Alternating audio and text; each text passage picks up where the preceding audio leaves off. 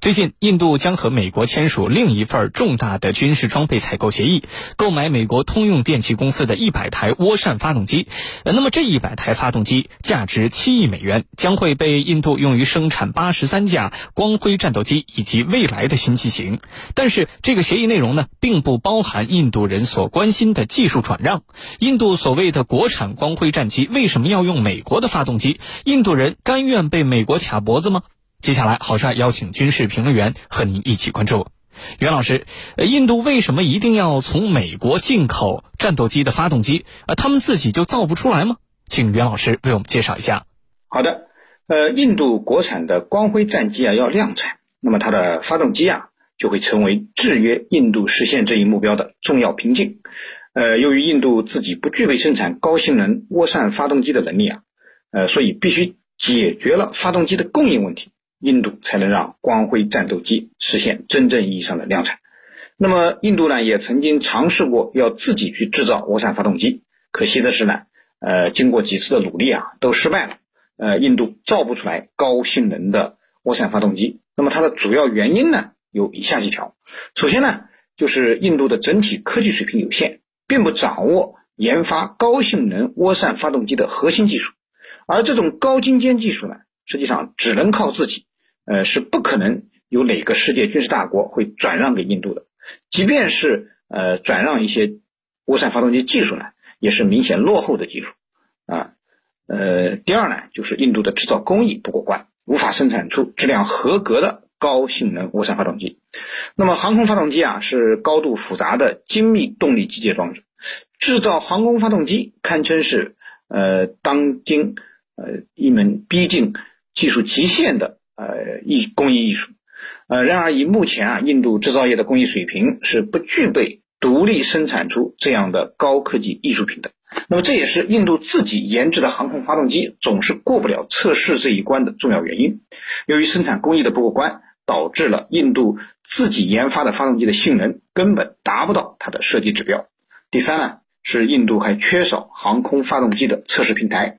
那么，印度在其自研国产航空发动机的过程中呢，就发现啊，他自己连一个发动机的测试平台都没有，所以他自己研制的呃国产航空发动机，呃卡夫里发动机啊，呃只能让俄罗斯帮助测试。然而，呃印度当时研发发动机的合作商呢却是法国人，所以结果可想而知，在俄罗斯的伊尔七六空中平台上测试了这种发动机七十三小时之后呢。印度只能让这个项目下马。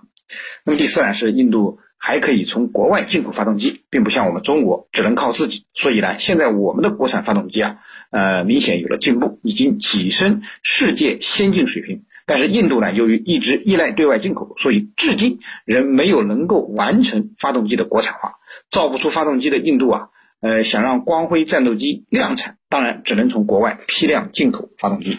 那么之所以会从美国进口，呃，原因呢也有三个，一呢是美国的发动机啊性能比较好，印度这次从美国进口的是著名的美国通用电气公司的 F 四零四涡扇发动机，那么这种发动机呢属于小涵道比涡扇发动机，比较省油，它的维护性也好，寿命还比较长，尺寸、重量和推力呢都比较适中，非常适合安装在像印度的国产 LCA 这种中小型战斗机上，因此呢也是。印度一个比较好的选择。那么第二呢是俄罗斯和法国啊，呃，虽然也曾经是印度选择的对象，但是这两个国家啊一直是坑印度没商量，总是狮子大张口，使印度最终不得不放弃和他们的合作。当然，印度对这两个国家提供的发动机啊也有很多不满意的地方，这也是他最终没有选择他们而选择美国的原因之一。那么第三呢就是呃，美印战略上走近，双方军事合作不断深化。对印度从美国最终进口这些发动机呢，也起到了很大的促进作用。我们知道，自美国推动印太战略以来呢，就开始积极拉拢印度，而向印度出售先进武器及其部件，也是美国拉拢印度的重要手段。所以，综合来看，印度从美国进口发动机，也是综合衡量之后做出的最终决定。主持人，好，谢谢袁老师。我们注意到啊，这份金额高达七亿美元的发动机采购合同当中，其实并没有印度人所关心啊，或者是说非常期待的这个技术转让的这个内容。另外，我们注意到，之前印度购买法国的阵风战机的时候，也没有获得关键技术转让。那么，印度买武器装备的时候，为什么总是得不到技术转让呢？对于这个问题，请陈老师为我们解答。这次呢，是印度从法国的达索公司购买这个比较先进的阵风战机。呃，在印度人看来呀，这个五架战机已经到货了，法国的阵风战机已经到货了。那么同时呢，呃。这个公司的制造商是达索公司，也非常的有名气。那么这对印度来说呀，在这批订单里头，自己啊是这个呃这个获利的一方啊。这么先进的飞机有了，这个公司呢也有很有名气。但是在购买了五架飞机之后，他们发现一个问题，什么问题？就是印度已经购买了售后和技术。现在呢，这个飞机也已经到货了，但是技术却迟迟没有来，那到底是咋回事呢？其实根据合同的规定，这个法国必须按照这个协议的内容，向印度提供关于阵风战机的一些技术，我们通常叫技术转移、技术转让。那么这是你法国达索公司必须遵守的协议之一，但是到今天为止。这个方面的内容，法国是只字不提。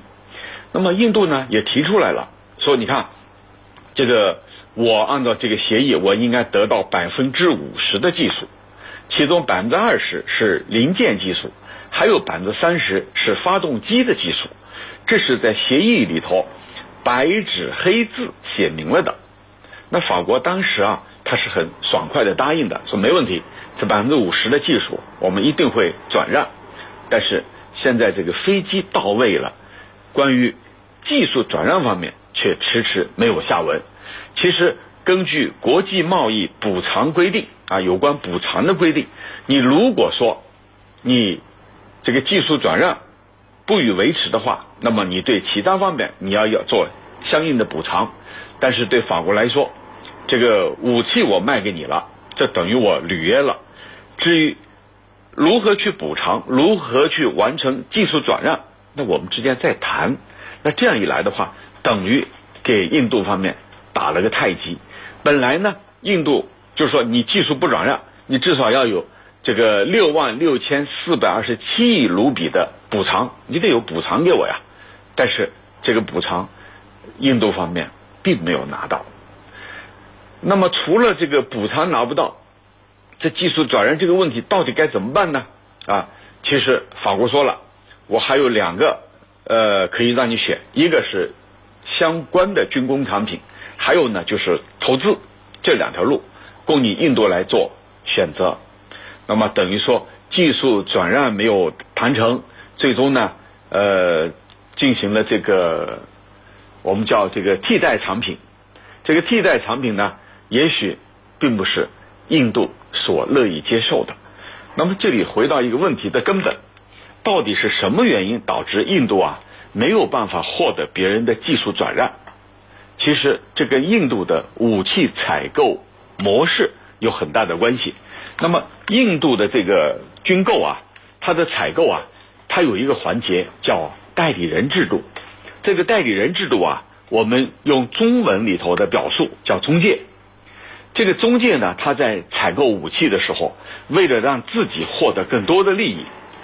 通常啊，对这个技术转让这一点啊，在措辞表述方面并不严谨，并不严格，甚至呢还故意胳膊肘往外拐，丝毫不考虑到自身的国家利益，更不考虑到国家的发展，这就导致印度每年在武器购买上花的钱不少，但是。很有可能就是这些代理人从中啊，这个做了手脚，阵风战机的技术转让得不到。那么其实大部分原因啊，就是这些代理人做出了对他们自己更加有利的决定。其实类似的情况，我们在国内的这个球员的外援的转让啊，外援的这个引进方面，我们也能看出来。我们国内有一些这个。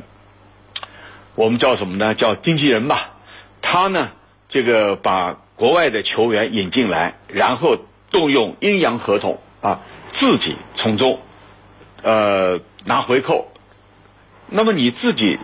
你的收益有没有呢？当然你应该有收益，但是他采取的是他为了使使自己的利益最大化，采取的种种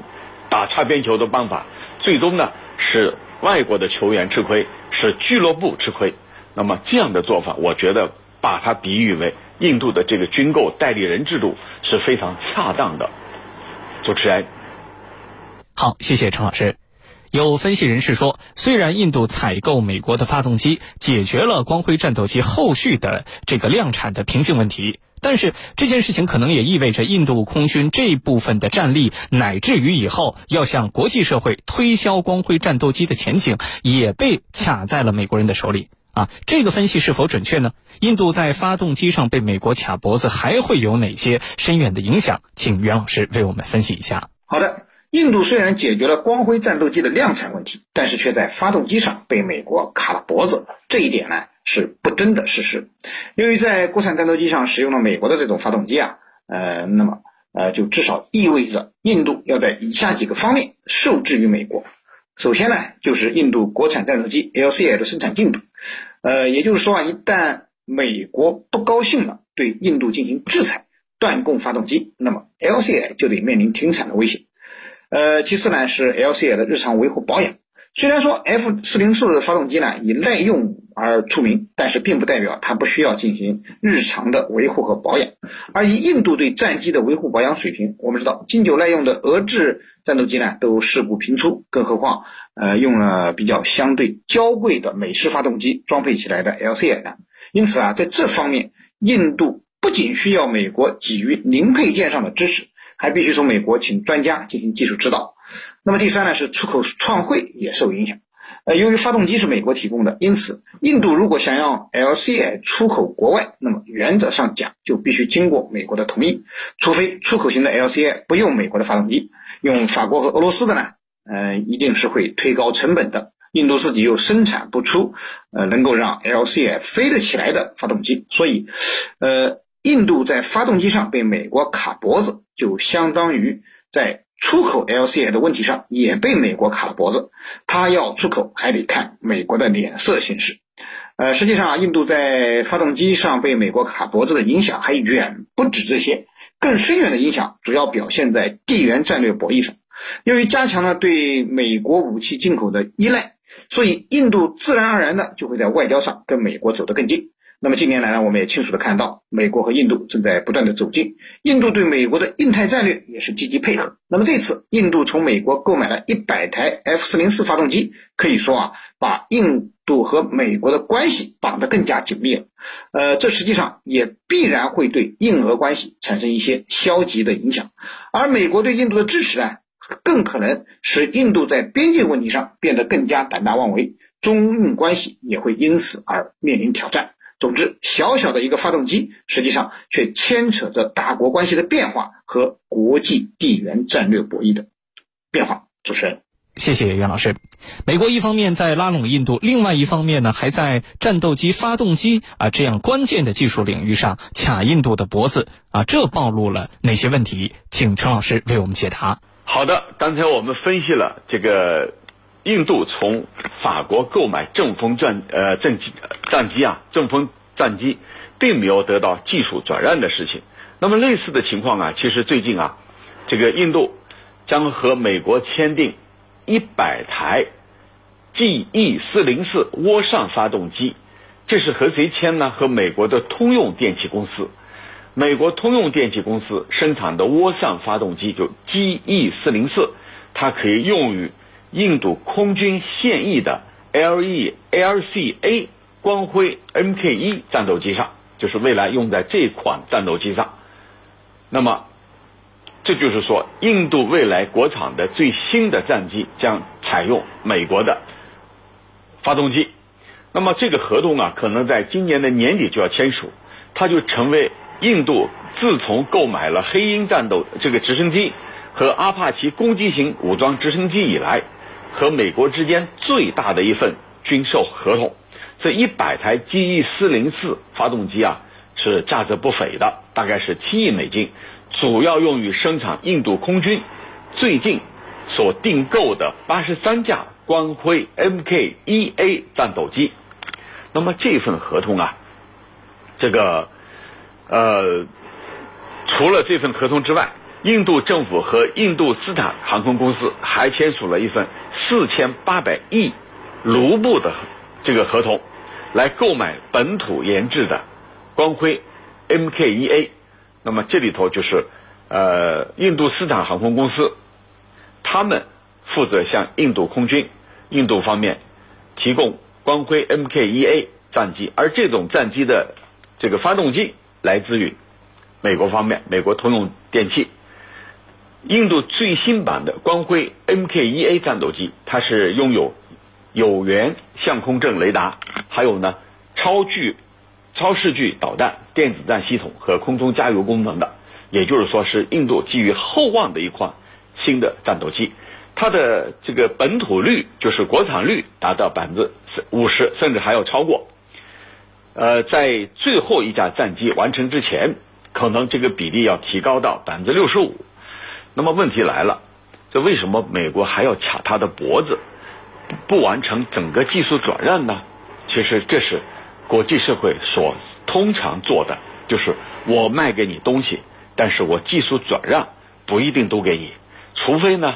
这并不是高尖端的，就是比较通用的，那我可以转让，也不存在保密的问题。但是如果说是一款新的，那必然存在一个保密的问题，因为如果我把整个技术转让给你了，那我未来我就赚不到钱了。你可能利用我的技术来进行这个生产，并且向外转让。那么这样一个做法呢，它就意味着未来。